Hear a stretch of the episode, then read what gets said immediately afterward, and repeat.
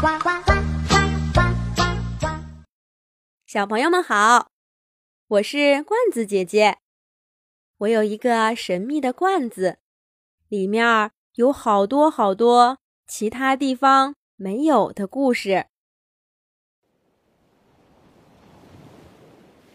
多多是一只小丑鱼，当然啦，他自己并不知道自己叫小丑鱼。那是人类给他们取的名字。在人类的眼里，多多和他的哥哥咕咕、弟弟呼呼，都长得一样。黄澄澄的皮肤上有两条白白的条纹儿，一条在眼睛后面，一条在身体的中间。但是在多多眼里，哥哥身上的条纹比弟弟的宽，眼睛也比弟弟大。而多多自己呢？听哥哥说呀，多多是所有的小丑鱼当中最漂亮的，因为它身上的颜色最纯正、最鲜艳。多多的家在海底的一个大海葵上，除了咕咕和呼呼。他们的家族里还有许多其他的小丑鱼。在大海里，小丑鱼有许多天敌，大部分都是比它们个头更大的鱼。大鱼会追着它们在海里游。可是，只要小丑鱼躲进大海葵的怀抱里，就安全了。小丑鱼的颜色鲜艳，大海葵的颜色比它们还鲜艳。所以呀，藏在大海葵身边的小丑鱼，就好像是大海葵的一部分。那些大鱼根本就看不见它们。而且呀，大海葵是个厉害家伙，它的触手上有尖刺和毒液。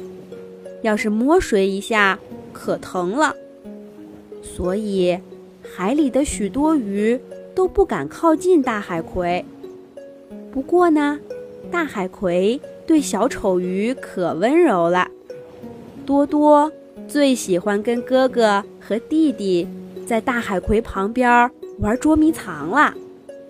它摇着尾巴，在大海葵的触手中间游来游去。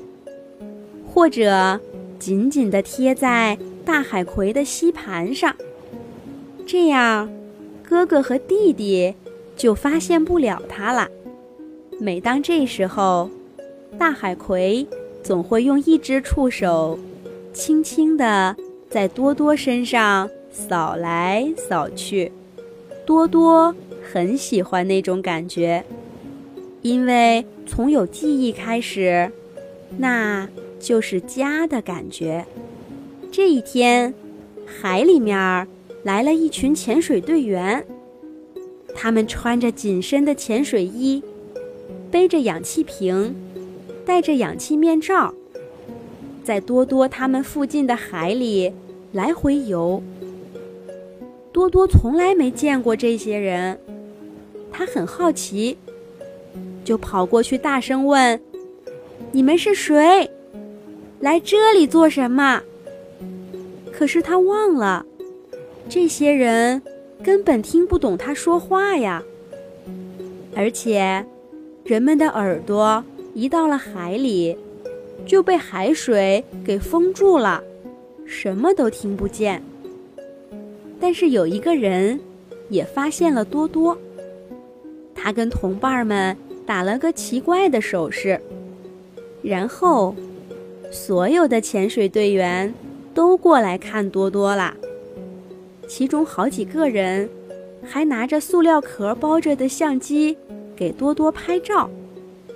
多多吓坏了，他赶忙转过身，从人群的缝里找到了一条路，回到了大海葵的身边。不过多多不知道的是，有一张照片。刚好拍到了他转身的样子。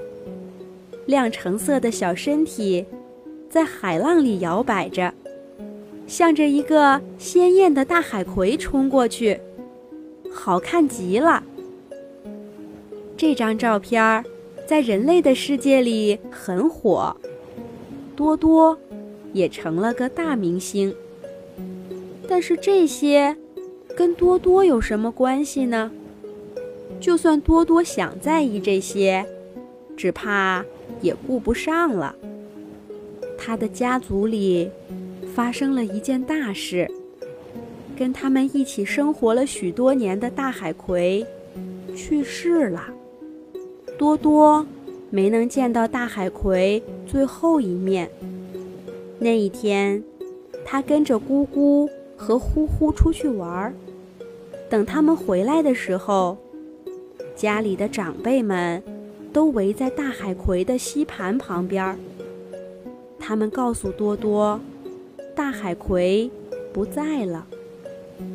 小丑鱼必须跟海葵生活在一起。只有在海葵的保护下，它们才能藏起自己鲜艳的小身体，无忧无虑的生活。小丑鱼家族来不及难过，也没有时间在大海葵的身边再陪陪它。他们需要马上找一个新家。